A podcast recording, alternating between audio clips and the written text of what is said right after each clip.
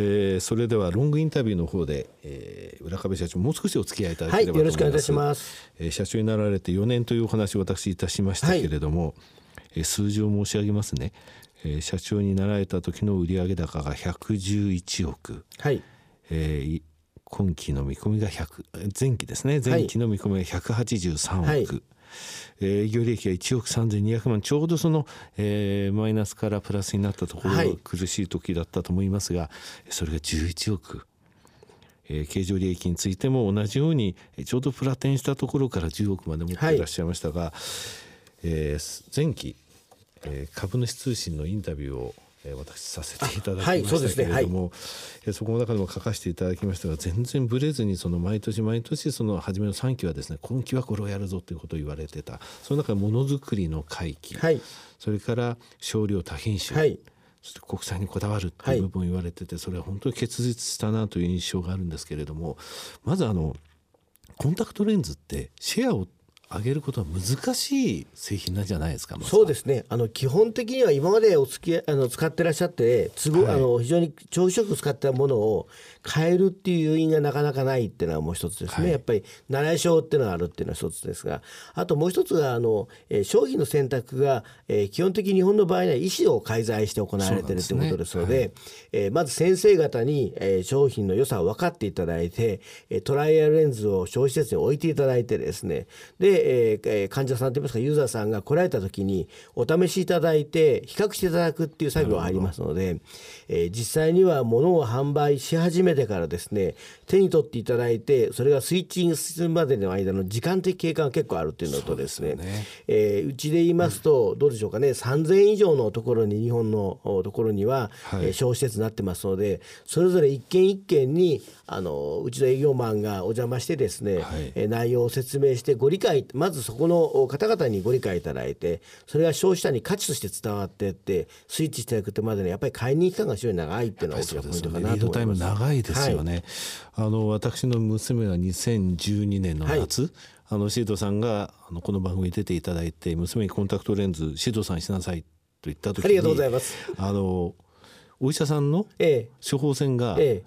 他のメーカーの名前まで書いてあるんで。す、ね、そうですね、はい、これじゃダメだと言って、え、それでですねえー、シードさんを扱っているその扱ってるっていうかの処方箋を出してくださる病院に行ったわけですね、うん、その時あれこれシェアっていうものはこうやって結局そのお医者さんの書く時に製品まで会うとなると、はい、お医者さんに対するその、えー、理解っていうものを、えー、広げ広めていくというのは大大変なんだなというふうに思ったんですそうですね。あの、まあ、一つあの消費者の方からご支援いただいて、はい、ある種指名買いをしていただくっていうのは大きな要素だと思いますが、はい、一方ではあの、まあ、あの B2C の商品なんですけども実際には消費施設を介して販売することが考えると、はい、コンタクトレンズは B2B2C の商品なんですね。ですね。ですからあの一定以上その商品が消費施設にあの行き渡った後はかなりコマーシャルオリエンテッドといいましょうか、はい、消費者オリエンテッドのマーケティングも功を奏するんですがまずは一歩一歩ですね、はい、え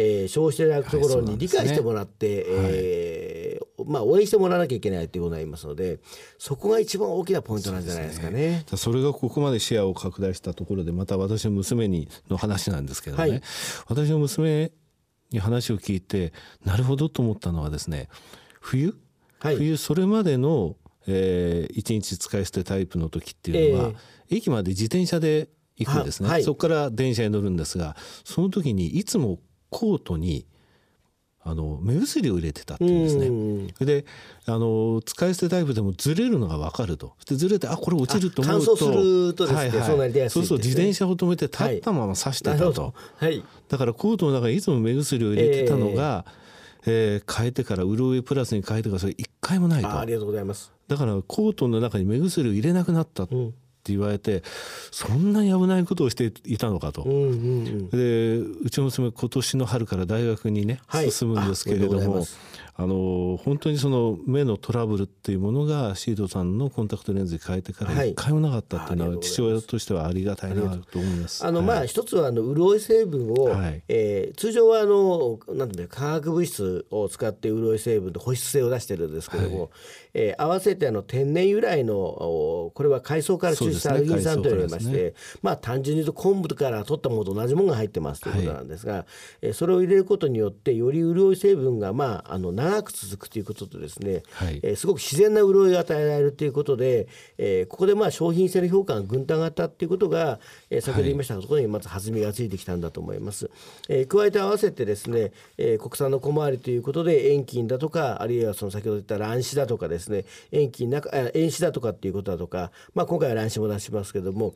えー、スペック同じ材料の素材の中でスペックを広げていくってことをしましたので、はい、えー、それによってユーザーの裾野が上がってきたということでまあなんとかかんとか10%に手がかかったんじゃないかと思います。はい、あと合わせて、えー、ピュアの以外のシリーズになりますがヒロインメイクとですねアイコフレワンデーという、まあ、2つのサークルレンズシリーズを立ち上げまして、えー、これによって女性のユーザーの方で、まあ、美容的な意味でを最大の機能とする方々に対して、はい、新しい機能を提供できたということでも、えー、かさ上げになったというふうに思ってます。すね、はい、で娘はですね友達みんなに伝えてるんですよ。はい、これねコンタクトレンズっていうのは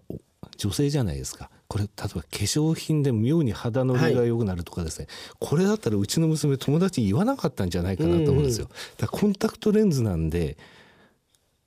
あの広げ広めるんですよね。やっぱりあの、うん、えいろいろ購買動機なんかをいろんなアンケート調査しますと、まあ口コミお友達からの口コミの評価っていうのは結構無視できないものがありまして、はい、えー、そういう面では我々もあのインターネットの通じたマーケティングだとかですね、はい、新しい商品をやった場合については、えー、ウェブでの拡散みたいなものについても、はい、えー、ある程度対応してますが、えー、そこら辺のところが最近特に若い方にはおお非常にあのまああの力強い伝達手段の一つになってると思います。すね、はい、もうあの絶対に外国製品は使えない、ね、ありがとうございます。はい。であの、えー、アイコフレワンデあヒロインメイクワンデの、はい、あのなんていうんですか？鏡がついてるあはいあちらをいただきましてですね毎日使わせていただいてありがとうございます。はい。えー、それでコンタクトレンズのところで10%のシェアをついに、はい取られたということなんですけれどもこれからの中期のところですね。ワンデーのところですね、はい、もちろん、えー、全体としてはその、えー、2015年のところで10%というものを、えー、言われてますけれども、はい、えー、2015年10%まで上げるためこれは2013年ベースで7.6%ぐらいというお話でしたけれども、はい、えー、どのようなところに注力されまず一つあの市場全体だからどこがの伸びてるかというとワンデーが伸びてますので、はい、えー、と年間でいうとどうでしょうかね。80億円から90億円ぐらい去年卒あの、はい、ワンデーのカテゴリーが成長したと思ってますのでここでやっぱりあの新規ユーザーをきちっと取っていくっていうことと、はい、えー、今までスペックとしてなかった乱視これは大体日本のワンデーのユーザーのうちのどうでしょうか約7%から10%って言われてますけども、はい、えー、ここうちが今ゼロでしたので、はい、えー、ここを上げていくっていうことですね。それとあとはあまあサークルレンズをお使いの方はあの着実に増えておりますのでこれも年率でいうと2割ぐらいの割合で増えてるマーケットでございますから、えー、ここのユーザーをさらに強化していくっていうことを合わせ技で考えていけばですね、はい、えー、なんとかああのじゃまあ、えー、全体でも10%だというふうに思ってます。はい、あとあの意外と今新しい商品が出てないですね、えー、昔からあるあの古いコンベンショナルレンズの中においても、はい、えー、新しい素材やいい機能を持ったものを、えー、発売していきたいなと思ってます。この3年間で言いますと、えー、遠近療養の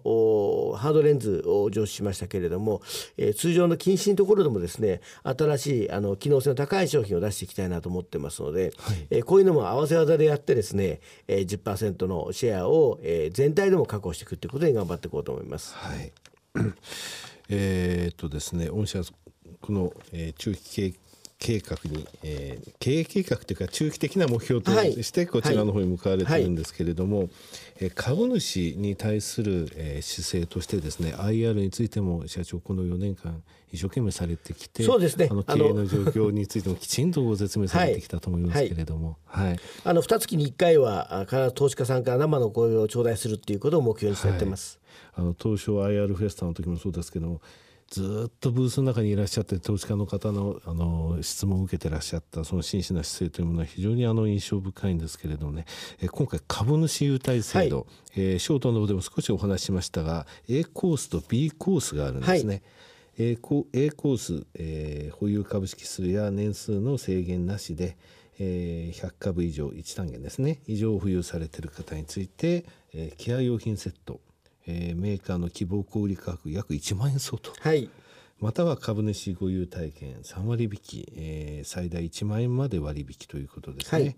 えー、タワーメガネさんとかそうですね、えーはい、あの当社の子会社のシードアイサービスの、はい、えー、店舗等でのコンタクトレンズのご購入で割引をしていただこうということでありまして、はい、あのケア用品の詰め合わせについてはハードレンズユーザーの方ソフトレンズユーザーの方あるいはご家庭で、えー、両方ユーザーが混合されている場合もあると思いますので、えー、そこら詰め合わせについては工夫をしたいなというふうに思ってます、はい、あの B コースの方につきましては保有ランクに応じた地方の名産品や、はい、寄付も選択できると、はい、保有年数3年未満満と3年以上で区切られて、はい、100株以上1000株未満、はいえー、1000株以上というふうに分けられてるわけですね、はい、この地方名産品っていくつかあるんですか？えあのとりあえずですねいやあの毎年ちょっとあの工夫をしていきたいなと思ってまして、はい、えー、当社あのご案内に工場が埼玉県の鴻巣市にありますので、はい、えー、一つはあの工場の近くの鴻巣のですね、えー、名産を一つ考えてますし本社は長年ずっと東京の文京区本郷にあの置いておりますので、はいね。えー、本郷とかあの湯島の界隈は昔からの老舗が多いんでですね、えー、そこら辺のものをご提供するということをまず第一弾にしようと思っておりますし、はい、えー、私の目標の中にですね、はい、B コースの中には私のセレクションのものを毎年1個ずつ入れていこうと思ってますので、はい、今回はい、今回は？あの地元あの、まあはい、えー、本社並びに工場の地元ということで、はい、えー、セレクションしましたけども来年はまたちょっと新しい基軸をですね、ね、入れていこうというふうに思ってます。社長セレクトっていやいやあのどういうふうに言えるかあれですがあの1個は私が自分で選ばせてもらうものを入れようと思っています。はい、はい、えー、コーノスというお話がありました。コーノスコンタクトレンズの生産量日本一のあそうですね。すね。はい、あの一応、はい、あの市長さんもそういうふうに言っていただいてるんで、はい、あのお願いしようと思ってます。私も行かせていただきましたけれども、えー、機械でのチェックコンピューターでのチェックそして人の目で何回も何回もチェックされて、はい、出荷されているところですね、えー、製造の工程を全てご説明いただきましてあこうやってできるんだなと。ますますその、えー、シートさんの製品に対しての何、えー、て言いますかね、えー、深いああの気持ちというものが出てきました、えー、今回ですね4月の19日に朝鮮セミナーに、えー、出ていただくんですけれども、はい、その中でもですねおそらく、えー、個人投資家から質問が出ると思いますが、はい、DDS の部分につきましてですね、最後に、えー、簡単にですね進捗状況といいますか、はい教えていただければと思います。えー、リリースはあのまあコンタクトレンズを介してお薬の成分を、はい、あの体に、えー、まあデリバリーするというようなことで、はい、ドラッグデリバリーシステムということになっておりますが、大きく言うと2つの商品を開発しようと思ってやってます。はい、えっと一つは、えー、コンタクトまあお薬は従来普通に市販されているもののレベルのものを、えー、コンタクトレンズを介して摂取するということで、はい、えー、一番はあの花粉症の私も花粉症で今、はい、えー、お薬使いながらコンタクトレンズしてますけども、えー、それをレンズに染み込ませてですね、えー、はい、あるいはレンズ出荷液に入れることを通じて、えーとまあ、目のところにリリースすると。少しずつ出していくということですね、はい、8時間ぐらいはお使いいただけるようなものというふうに思っておりまして、えー、これはあの去年あの今年の下期ですね、えー、にあの今年度の下期に、えー、治験会社さん2社とご契約をさせていただきまして、はい、えー、それぞれ、えー、いろんな外部試験の検査でありますとか、えー、多分来年度になりますけども、えー、これはあの知見のの委員会を設定してですね、はい、えー、大学等にあのご監修をいただきながらあ実際の被験者さんの方を選んでですね、はい、えー、人間の体で、まあ、あの効用を確かめていただくというようなテストに移るんだと思います。はい、でもう一個の方についてはですね、えー、これはあのあの足長の開発になりますけれども、はい、えー、同じようにあのお薬をコンタクトレンズを通して体にあの媒介させるんですけども、えー、例えばあの目の白目の裏側の方に練り込んだようなものだとかですね、はい、に渡るようなコンタクトレンズということで、えー、これはあの薬のあのグレードも高くてですね、えー、胃管向けの素材になろうかと思いますし、これあのリング状になってはいものもあります。ものもあ、はい、そうでないもの。も,、もあると思いますが、はい、お薬の程度はあの格段に市販の OTC レベルとは高いよりはあのまあ、えー、高いレベルの薬になりますので、はい、えー、コンタクトレンズと一体になっての摂取方法ということで、えー、全体として薬剤としての認証になろうかと思います。はい、えー、こちらの方は大体7年から8年の開発スパンで、えー、進めておりまして、それぞれ薬剤と摂取方法の違いによってですね、えー、製薬会社さん大学とですねタイアップして開発を進めている形になります。はい、ですので一番早いのは3年以内ぐらいをめどにですね最初の OTC レベルのお薬を包含した、えー、コンタクトレンズから取れるレンズをですね、えー、発売していきたいというふうに思ってます。これはあのその期間コンタクトレンズを使うことをやめてしまう方々ですね、はい、えー、やっぱり眼鏡に変えて頻繁にお薬を刺される方々には、えー、コンタクトレンズをお使いいただきたいと思っておりますしその期間中コンタクトしながら目を点眼されて非常にあのご不便な思いをされていらっしゃる方にはですね、はい、ぜひ当社のものを使っていただきたいということで、まあ、2つのタイプのユーザーの方に、えー、新しいソリューションを提供できたらいいなというふうに思ってます。はいかりました、えー、この部分えー、ひょっとしたらまた4月19日に質問が出るかもしれませんけども、ねはい、えー、御社の、えー、カタリストでもありますので、えー、ここの部分、えー、またあのご説明いただければと思います、はい、えー、本日は、えー、長い時間どうもありがとうございました。こちらこそありがとうございました